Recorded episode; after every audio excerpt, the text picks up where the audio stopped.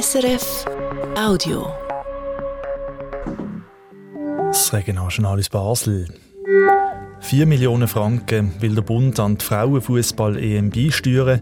Die Austragungsort, darunter auch Basel, wenn aber deutlich mehr. Dann «Geniale Frauen», so heisst eine neue Ausstellung im Basler Kunstmuseum. Wir sind die Ausstellung anschauen.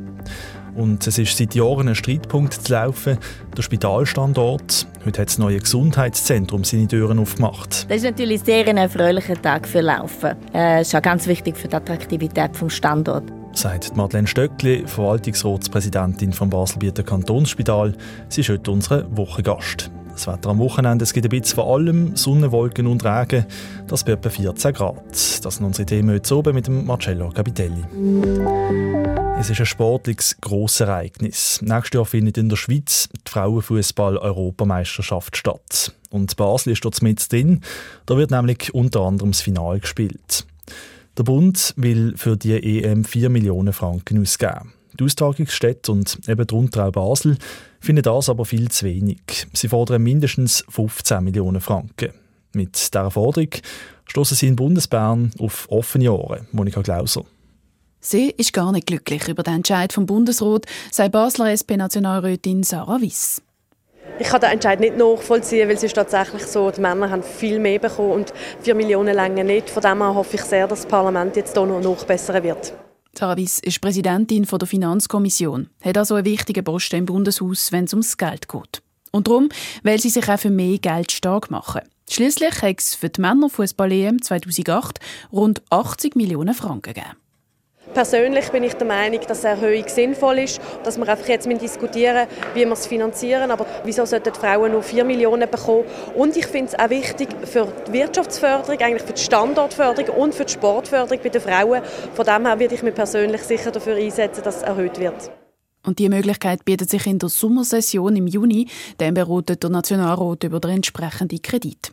Schon in zwei Wochen ist die Frauenfußball-EM Thema im Ständerat. Dann diskutieren die Ständerätinnen und Ständeräte über eine Motion, die auch mehr Geld fordert für die EM. 15 Millionen Franken will die Motion. Das ist genau der Betrag, den die Austragungsstätte wollen. Und auch die Motion sagt, das Geld braucht es für drei verschiedene Ziele. Erstens grundsätzlich die Förderung von Mädchen und Frauen im Fußball. Zweitens eine Marketingkampagne, damit Fußballstadien dann auch voll sind. Und drittens ein ÖV-Ticket während der Fußball-EM, damit man mit dem Matchticket auch gerade gratis Zug fahren kann. Die Motion hat gute Chancen, im Ständerat durchzukommen. Die zuständige Kommission hat sie nämlich ohne Gegenstimme angenommen. Der politische Druck bleibt also da, damit es vom Bund mehr Geld gibt für die Frauenfußball-EM. Dabei haben auch schon Städte und Kantone Haufen Geld gesprochen. Vom Basler Grosser Rot zum Beispiel hat es knapp 13 Millionen Franken gegeben. Für den Verkehr, für die Fernbetreuung, Sicherheit, Kommunikation. Und außerdem gibt es Geld aus dem Swisslos Sportfonds für eine neue Beleuchtung im St. Jakob Park. Das lange aber nicht, sagt Sabine Horvath, die Basel für die Planung der Frauenfußball-EM verantwortlich ist. Es ist ja eben ein nationales Ereignis und man muss ja alles daran setzen, dass das Austragungsland Schweiz da das Konzept hat, das in allen Städten gleich ist. Und es könnte ja nicht sein, dass in einer Stadt das Kombi-Ticket vorhanden ist und in einer anderen Stadt dann nicht. Ohne das Geld vom Bund würde ein Haufen fehlen. Die Abstriche wären offensichtlich, das Kombi-Ticket wäre in Frage gestellt. Damit wäre die Nachhaltigkeit nicht gewährleistet.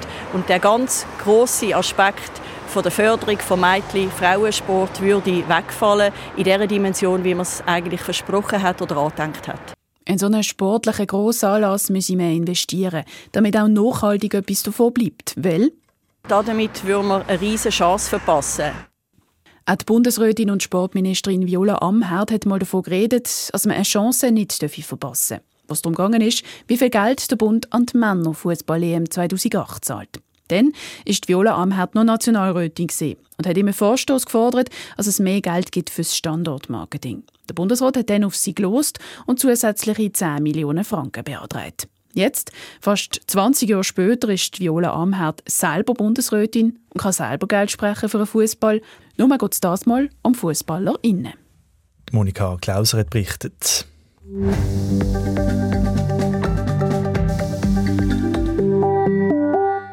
Zwei Tagen vor dem Abstimmungs- und Wahlsonntag liegt die Stimmbeteiligung zu Basel bei knapp 54 Prozent. Das teilt Basler Staatskanzlei auf Ex mit. Das ist deutlich über dem Durchschnitt im Vergleich zu dem Zeitpunkt vor dem Wahlsonntag von früher. Der Durchschnitt der liegt nämlich bei knapp 46 Prozent. Und in der Westgästrasse zu Basel gilt ab sofort ein saisonales Fahrverbot. Zwischen dem 1. März und dem 31. Oktober ist die Strasse jeweils vom Freitag zu oben bis am Sonntag am Morgen gesperrt. Das teilt die Basler Polizei heute mit. In den letzten Jahren hat es vor allem in den warmen Monaten immer wieder Probleme gegeben mit sogenannten Autoposer. Die neue Regelung wird den Verkehr dort sicherer machen und die Anwohnerinnen und Anwohner von Lärm entlasten. Viele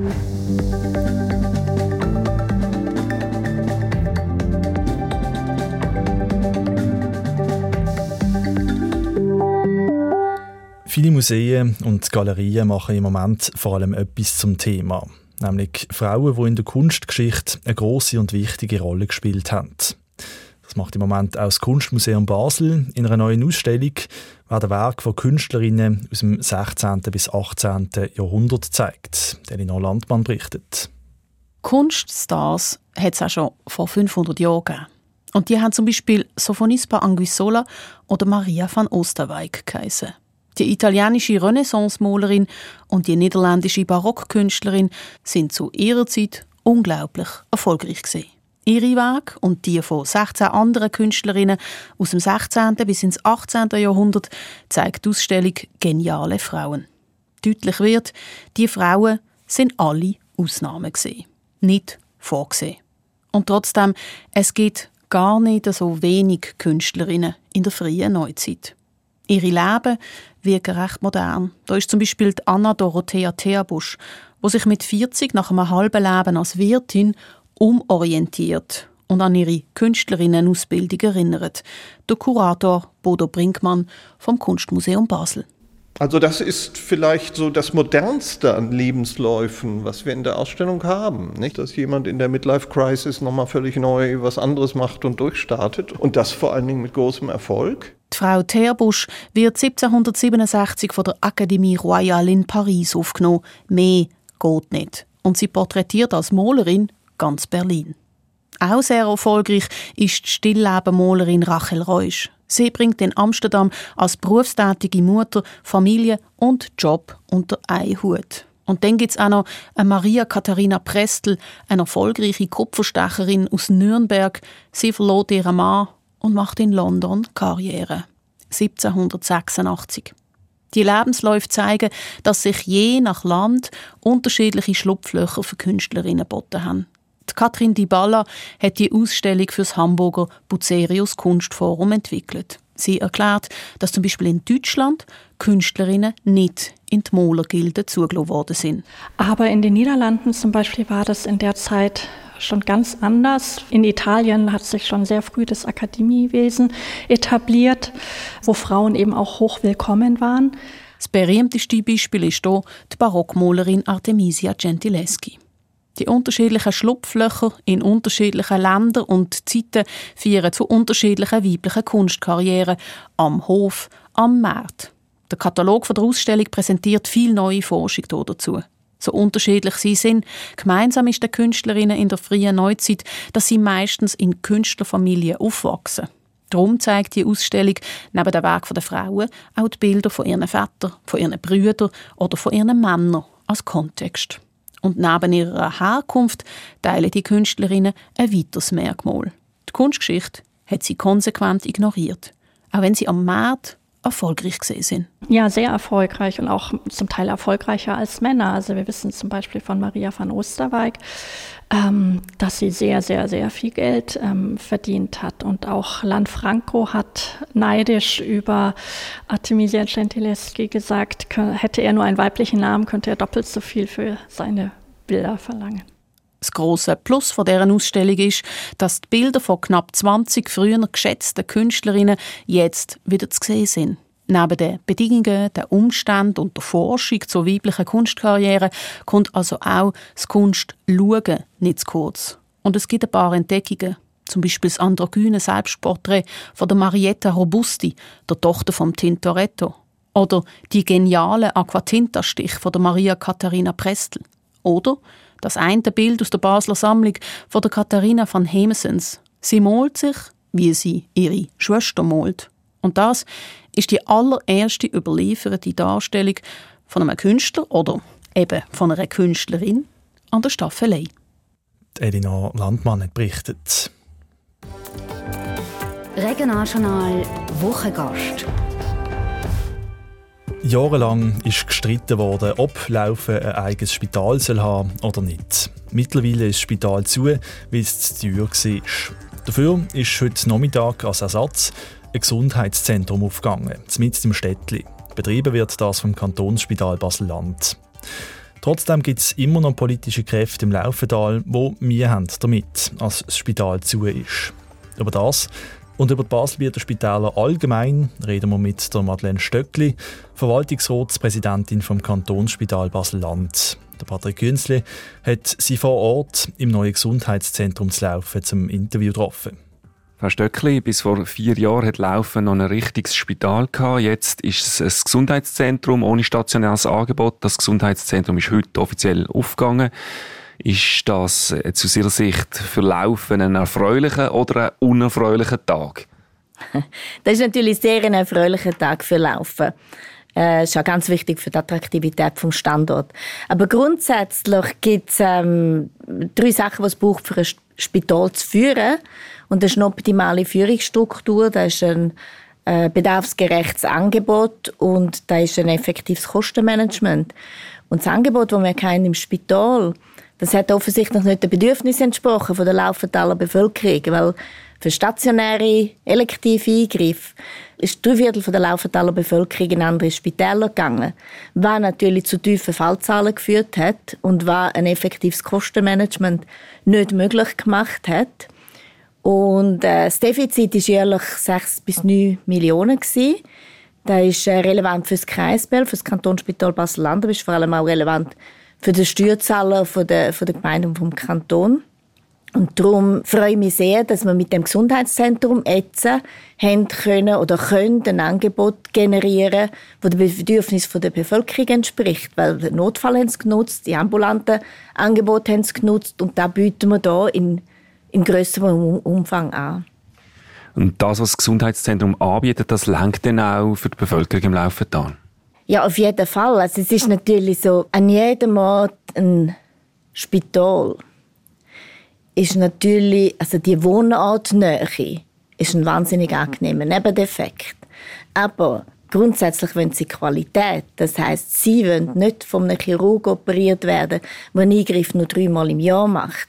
Und Laufentäler, im Laufental sind wir nicht weg von der Welt. Die Laufentäler haben Zugang zu, den, zu grösseren Häusern für stationäre Eingriffe. Sie haben eine Notfallversorgung, wie alle anderen Gebiete auch. Und, und darum bin ich überzeugt, dass die Versorgung, die Gesundheitsversorgung optimal ist für die Region. Das Spital zu laufen, ist aber eine emotionale Sache während Jahren. Es ist lang diskutiert worden, ob es das braucht oder nicht. Jetzt ist der Entscheid, dass das alte Spital zugeht, der liegt jetzt doch schon ein Zeit zurück. Trotzdem ist die Frage immer irgendwie noch da. Im Dezember hat es eine Volksabstimmung gegeben, zu laufen über die Zukunft vom alten Spitalareal. Das Stimmvolk hat Nein dazu gesagt, dass das Spitalareal, das am Kanton gehört, zurück an die Gemeinde geht wo das Areal gerne hat wollen, neu nutzen, wo hat wollen Wohnungen bauen dort. Ähm, ist das Resultat anders zu interpretieren, als, als dass man doch noch dem Spital nachtrauert? Oder wie sehen Sie das?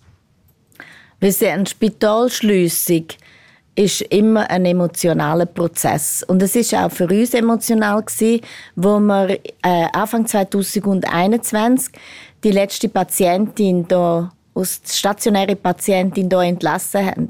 Auf der anderen Seite haben wir uns dann können verabschieden von den viel zu grossen stationären Strukturen in dem Spital, wo nicht den Anforderungen entsprochen haben und wo auch nicht bezahlbar sind. Und für uns ist der mit dem heutigen Tag ist der Prozess ab. Für uns Kantonsspital Basel-Land ist der Prozess abgeschlossen. Es ist das erste Projekt, das kommuniziert worden ist im Rahmen der Strategie Fokus. Es ist ein Teil der Strategie Fokus, ein ganz wichtiger Teil der Strategie Fokus. Und mit dem heutigen Tag ist ist das abgeschlossen und wenn der äh, politische Prozess das Land ist zurück an Kanton und wenn der politische Prozess weitergeht, ist er außerhalb von dem, wo, wo mehr begleitet. Jetzt wird im Lauftal aber noch äh, wird, äh, Unterschriften gesammelt für eine Initiative. Die Initiative fordert, äh, dass das Gesundheitszentrum hier aus dem Zentrum wieder weggeht, ins, zurück ins alte Spitalgebäude. Wenn jetzt die Initiative sollte durchkommen, müssen wir dann wieder zügeln, aus Sicht vom Kantonsspital Basel-Land?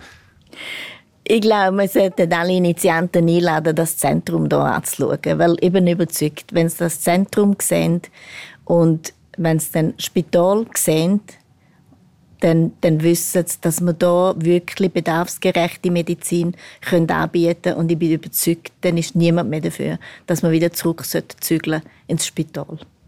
Welche Bedeutung hat das Gesundheitszentrum Laufen für das Gesamtunternehmen Kantonsspital Basel-Land? Für uns ist es, ist es sehr wichtig. Es ist ein Standort von vielen und ist unser grösster ähm, ambulanten Standort überhaupt. Wir haben auch Praxen, aber das ist ein Standort auf 1500 Quadratmeter. Das ist ein, ein Gesundheitszentrum, das ist nicht eine Praxis.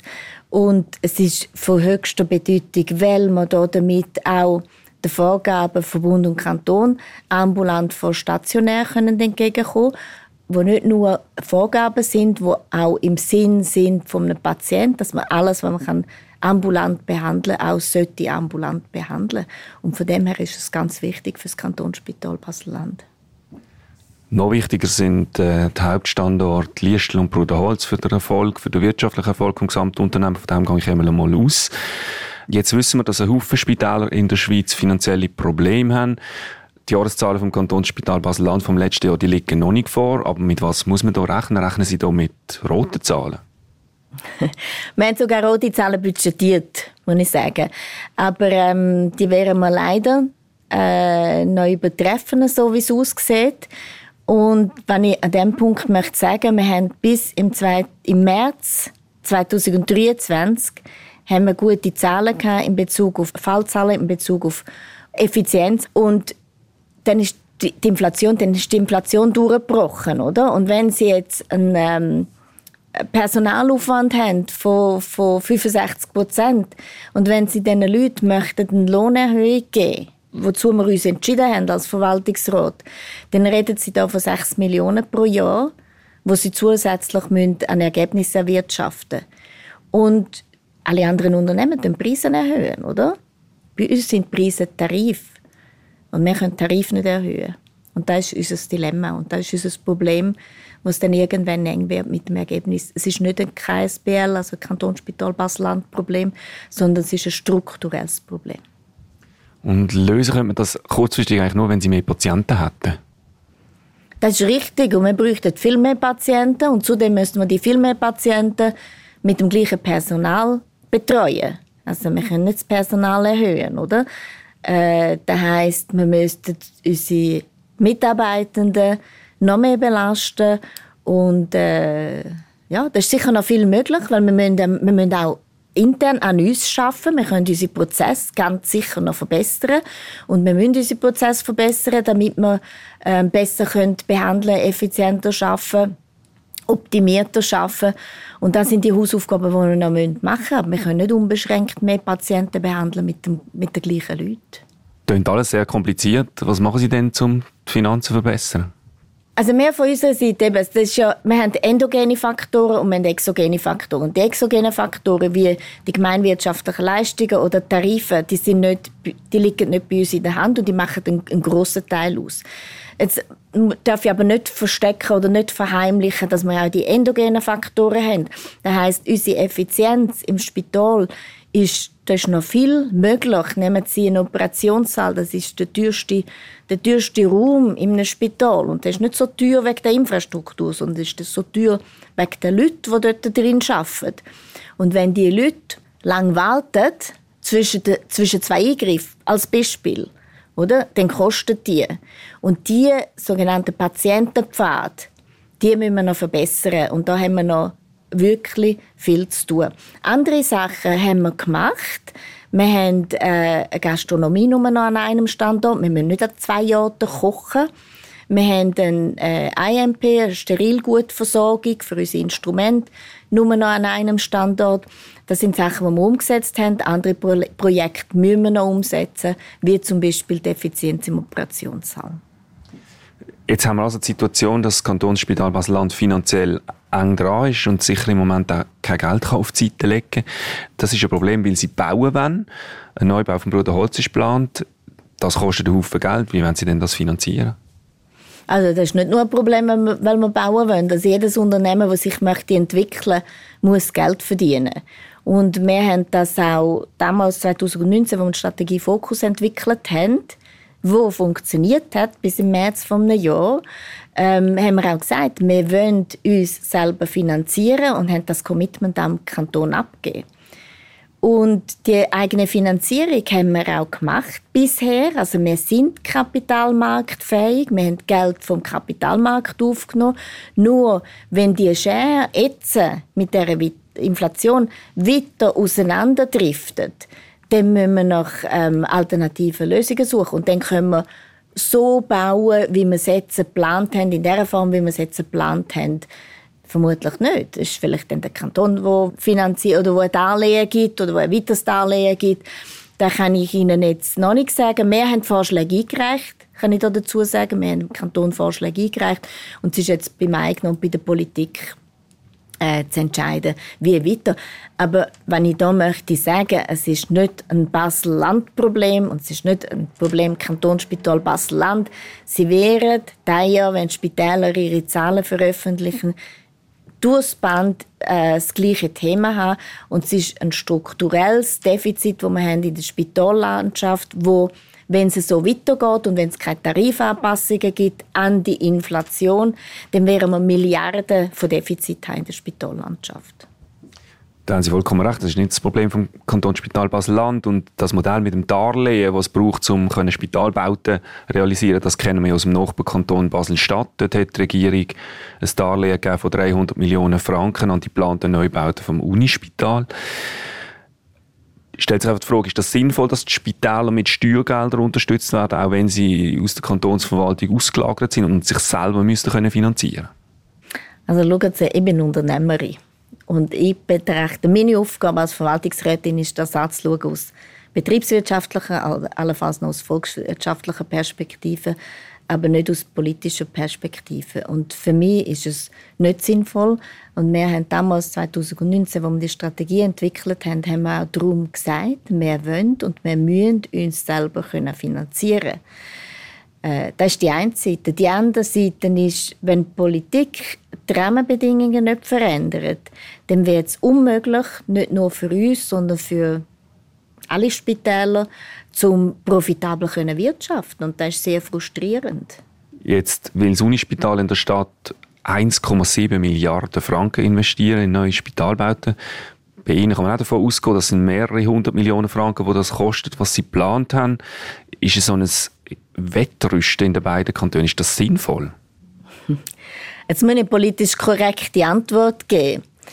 Also, eben, meine Seite ist nicht Politik, sondern meine Seite ist betriebswirtschaftlich und volkswirtschaftlich im Sinne von, von Versorgung. Und da muss man wissen, wir sind in einer, in einer überversorgt, also die ganze Schweiz ist ein überversorgtes Land, muss man auch mal ehrlich sagen, oder? Wir haben den Zugang überall und jederzeit äh, zu allen medizinischen Leistungen, was natürlich auch schön ist und was natürlich auch etwas ist, wo man wo man stolz sein drauf, aber wir zahlen einen hohen Preis.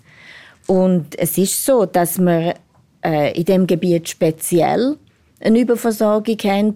Wir haben ein grosses Angebot, das wir gerne nutzen natürlich, aber wo irgendwann einmal nicht mehr bezahlbar wird sein. Die Frage ist ja auch, ob man nicht bikantonal müsste planen jetzt hier in den beiden Basen. Ja, wir haben damals ja bei der Abstimmung, wo man sich gegen die Fusion entschieden hat, hat man sich ja für den gemeinsamen Gesundheitsraum entschieden. Und der hat sich bis jetzt äh, auf die Spitalliste beschränkt, aber da kann man sich sehr gut vorstellen. Aber eben, wie gesagt, das ist Politik und das ist nicht mein Gebiet und nicht meine Kompetenz und auch schon gar nicht meine Verantwortung. Aber da kann man sich sehr gut vorstellen, dass man das, dass man das jetzt anschaut oder in der nächsten Zeit anschaut.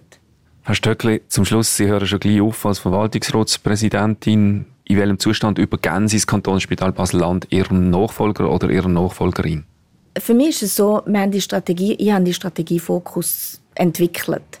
Und jetzt haben wir einen Teil mit der Eröffnung, mit der heutigen Eröffnung vom, vom ähm, Gesundheitszentrum laufen, haben wir den organisatorisch strukturellen Teil abgeschlossen. Das heißt, wir haben eine Angebotsstrategie, ein Angebots ähm, ein definiertes Angebot, medizinisches Angebot an jedem Standort. Wir haben Zentren gebildet und das ist umgesetzt, dass die beiden stationären Standorte stehen mit Definition vom Angebot. Ein ambulanter Standort steht seit heute äh, hier in Laufen. Und das ist der Abschluss von der strukturell organisatorischen Phase. Jetzt kommt die infrastrukturell äh, bauliche Phase und darum ist für, für mich ein guter Zeitpunkt zum Abgehen und übergehen. Die Herausforderungen, die bleiben, die, die sind ähnlich, zum Teil anders, aber Herausforderungen werden wir im Spitalgeschäft immer haben. Das sagt die Verwaltungsratspräsidentin vom Kantonsspital Basel-Land, Madeleine Stöckli. Die Frage gestellt hat der Patrick Künzli. Sie hören das Regionaljournal Basel. Es ist kurz vor der 6 und jetzt schauen wir noch aufs Wetter vom Wochenende. Bitte Simon Eschle von SRF Meteo. Morgen zeigt sich zeitweise die Sonne. Es hat aber auch immer Wolken, die durchziehen. Und gerade am Nachmittag da werden die aus Westen dichter. Und am Jura noch kann es auch dann den ein oder anderen Regen ausgeben. Es gibt einen sehr milden Tag am Samstag. Im Laufental gibt es um 14 Grad. Der Sonntag ist dann ähnlich, zeitweise sonnig, ähnlich warm. In der Nacht auf dem Montag da kommt dann verbreitet Regen auf. Der Simon Eschle von SRF Meteo mit dem Wetterüberblick. Das war es mit dem Regionaljournal von heute. Verantwortlich für den Inhalt ist Marlene Sondra. Einen schönen Freitagabend wünscht am Mikrofon der Marcello Capitelli. Und fürs Wochenende habe ich Ihnen hier noch einen Hörtipp. Regula Juncker ist seit 38 Jahren Hebamme. Mein Konzept ist eigentlich, dass man die Frauen in ihren Kräften stärken. Hunderte von Frauen hat sie so geholfen, ihr Kind auf die Welt zu bringen. Jetzt hört die 70-Jährige auf. Noch lange nicht ans Aufhören denkt der pensionierte Musiklehrer Hubert Schepper. So habe ich jetzt vor, aus den 18.750 Tagen, die ich schon gemacht habe, auf 20.000 gut zu kommen, mindestens. Und dann schauen wir wieder weiter. Seit 50 Jahren ist er der Garioneur, der Glockenspieler vom Aarauer Oberturm und spielt etwa 30 Mal im Jahr auf den Elfglocken. Die Hebamme und der Garioneur, die lernen sie kennen im Magazin von Regional Diagonal, morgen Mittag nach der 12 hier auf SRF 1.